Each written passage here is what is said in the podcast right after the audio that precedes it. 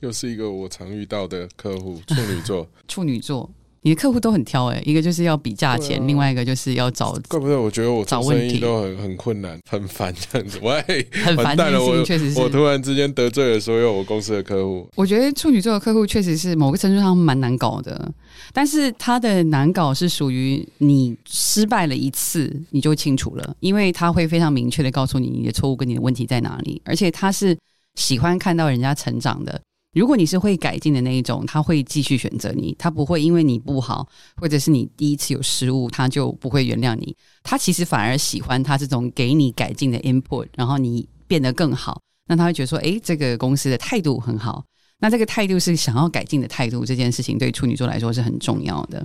那处女座还有一个好处，就是他很需要看到东西的规格，他买的所有的产品，他要知道规格要很详细。如果假如说你们做的是服务型或投资型的这一种，你就是要很多图表啦，然后 Excel 啊，那个 PowerPoint 要做的很好看。我觉得处女座的客户，我的感受是真的会要求细的东西，所以有些人可能你给他一个简单的规格书就好了，但处女座人就会回你信，然后把你的规格书说第三点的第二条、第五点的第七条，来回来回，要让他得到安全感，他才会继续合作推动这样子。但是其实处女座的客户的好处是，他其实是一个帮助你成长的客户。哦因为他会很细的告诉你，